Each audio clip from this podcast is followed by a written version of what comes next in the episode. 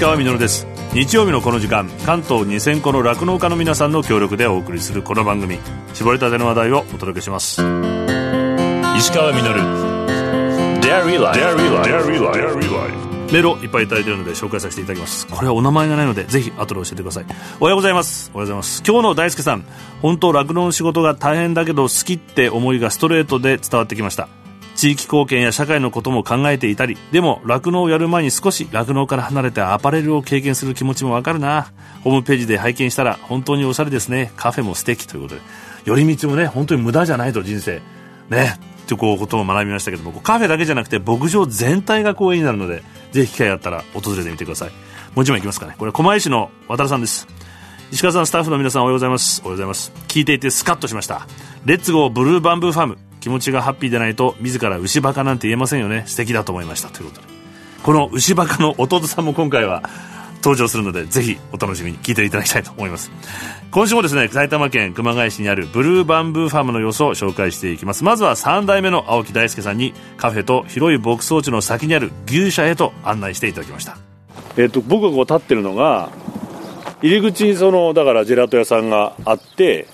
ここが農機具とかがあるところなんですかはい今そうですでこっち側がこれが対比者あ大社ここ大社あ本当だ向こうにも牛いるじゃないですか育成あ子牛のうん子牛たちへえじゃあちょっと見せてもらってもいい案内していただいてもいいですかはい入ってもいいんですか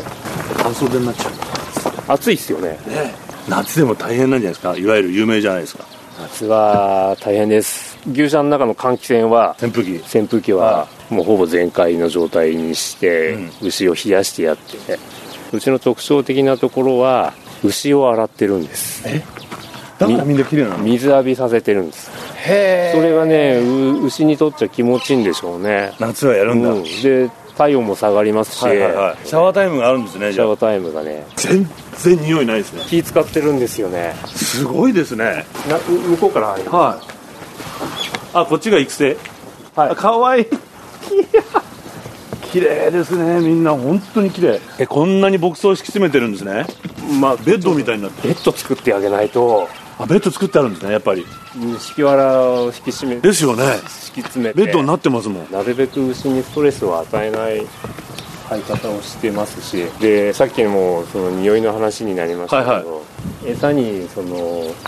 納豆菌かな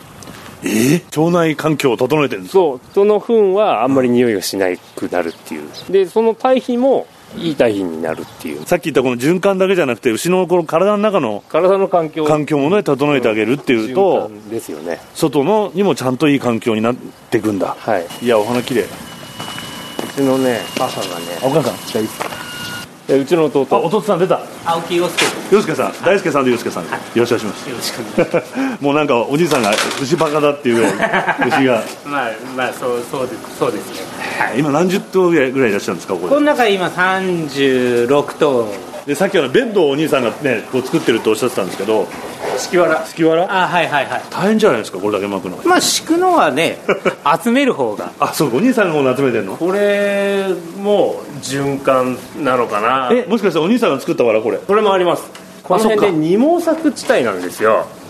麦終わってから田植えをするんだけど、田植えにあたって麦わらが邪魔なんですよねそれを集めてやるんですでそれを回収してあげて回収してこっちで使う綺麗ですねなんかわらがこう引いてあると、いわゆるこう買うコンフォート的にそうですね優しくしてあげるというか優しくしてあげるまあ食べさせてもらってるんでああ牛にね扇風機多くないですかまあよそよりやっぱりこれ暑いんでねこのね地域は、でインバーターついてるんですけど100%で回すと風が喧嘩しちゃう んですよだから80%ぐらいでこううまくいやすごい気の使いようですよねそうですねみんな大事にしてもらってるんだ石川みのる石川みのるがやってますデイリーライフ埼玉県熊谷市ブルーバンブーファームの3代目青木大輔さんと弟さんの陽介さんにお話を伺っていますこう牧場の牛舎にたどり着くまでこう歩いていくとですねお母さんが植えたいろんなカラフルな花がずーっと植わってるんですよもう本当青い空にそのカラフルな花がすごい綺麗で、あの以前お邪魔した那須の塩原市にある東雲ファームの前田さんという方がいらして、新規収納した方なので、牧場を自分で始める前にいろんな牧場を見て回ったそうなんですねすると優れた牧場にはなぜかみんな花が植えてあるということに気がついて自分も植えてるんだっていうふうにおっしゃってましたそれはきっと隅々まで気を配ってるからなんですよねっていうふうにおっしゃっていたのを思い出したんですけども本当にその通りだなというふうに思いまして牛に食べさせてもらっているとおっしゃっていた弟の洋介さん生きてる牛を、まあ、変な例えかもしれませんけれどもこう車とかバイクマニアの若者みたいな印象を僕受けてしまいましてもう好きで好きでたまらなくて暇があれば磨いてきれいにして手入れしてどうすればベストコンディションになるか工夫してもう楽しくて仕方ないっていう印象でした大輔さんそして洋介さんも互いに好きなことをしてるから苦じゃないしだからこそお互いによくやるなあいつっていうふうに思い合ってるんだなってことを感じてしまったんですけどもそこにですねこの後お母さんの幸子さんが加わってくださいましたホルスタインだけじゃないんですかもしかしたらジャージーが1頭じゃあ新しく入れたってことは話なんですか去年はいあのーまあお店ができるあはいはいと同時にあジェラートに合わせてあのはいかわいいまだ若いんですかまだ初産なんで、ねはい名前ついてるのもしかしたらあジャネラジャネラ、 なんでジャネラなんですかあの前の牧場からあもうついてた最初んでからはい最初からどっから来たんですかジャネラちゃんはえっ、と本場の牧場あ埼玉の埼玉へえはいやっぱりこの辺って皆さん減っちゃってるんですか減ってます、まあ、こういうご時世だから儲かんないからやめちゃえみたいなね結構多いかな今でもほらいろいろだだ本当に皆さん経営型になったりしますけど、まあ、そうやって時給資料とかでもまだまだやっぱでも大変な部分もあるんですかかなり大変ですけど ですよねまあ耐えてる状態ですね一回これはどっかにああの育てる時は出したりするんですか育成牧場いにやもう全部うちで、あそうなんですか、はい生まれからもうずっと面倒見てあじゃあちょっとあっちにいるような感じでそうですねあのまあ子牛が生まれれたら今度こっちへ移ってってこう順繰り順繰りで移動し育てる作業もやられてるんですてねそうですねこれなんでシューッと取らんのよ自分で押してボタンがついてるんですけあど、なんかカチャンカチャンとありますよね、うん、ボタンが押されると水が出てくるあら可愛いことやってるのね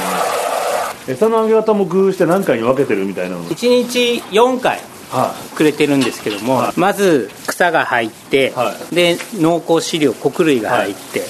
でその後また草が入るいはいはいでそれが一つのワンセットのワンセットはいそれを1日4回あら分けた方がいいんですかあの TMR って言ってもう全て混ざったのを朝ドーンってくれて、はいはいあとは牛が好きに食べるっていうのがまああるんですけどもうちはもう何回かに分けて残すものをなるだけ少なくしてああそういうことかはい食べ過ぎないでもお腹いっぱい食べられるようにすげえ 贅沢だなみんなこれはちょっとみんなに逆に見てほしいですねあ本当だ見てる見てる写真撮ってるいやでもこういうことなんだよなこういうことなこういうことなんですよねこれがある意味酪農の本当の姿、うんうんこれ基本を忠実にしてやらないと本当はダメなんですよ、うんうんうん、で6時間を始めて改めてそこを強調してるだけちなゃんんでとしてるよっていうふうに、これ何の草なんですかこれがいわゆる飼料稲なんですよいいねへえお米って普通粒だけはいはいはをい収穫するじゃないですか、はい牛用の稲ってこれ全部藁から米からこれごと身ごとみ身もこの茎も食べるん でくれてよみんなが一斉に食べてるって意外とないですよね本当にあの小学校の給食の時間ですよねこれ大体見てると2時間食べるんですよこれそんで2時間寝るんですよ あお母さんお母さんはあれですかもともとはお嫁にいらしてはいえ大変じゃなかったですかそうですね研修生がいっぱいいたんですそういうこともやってたんですかやってたんですようちの親父のおじいさんの代ではい武雄さんという人があ名前の由来ですよね創立者おじいさんが青木青木武夫さんなんですよそこからバンブそうで牛な全部名前ついてるんだけど全部最初にブルーバンブーっていうのが名字が名字がそうかそのおじいさんが研修生を受け入れてたので私がそこへ嫁に来た時にいたんですよ3人でその人たちのご飯の支度と全部やってだから人間の世話もで私は牛舎には入らなかったんです主人がそういうわけでずっとやっててでせがれができてでこのせがれがこういうジェラードっていうことでこの子はじいさんがもうそれこそ5歳ぐらいの時から牛の共進会とかそういうのを連れ回ってもう本当にもうその時から好きなんだそう6年生の作文にはもう牛飼い本当好きなんですねそう天職ですねもそうですうで今だってもうもうやってますもんねはい、もうだからうちの家族は主人もそうですけど授業参観とか運動会とか絶対来なかったですねもう牛もまあ牛がいるからしょうが割り切ってたんでしょう ねう本当にね好きだから主人もそうだったからもう本当に、うん、だからみんなそうなんですよいやいいですね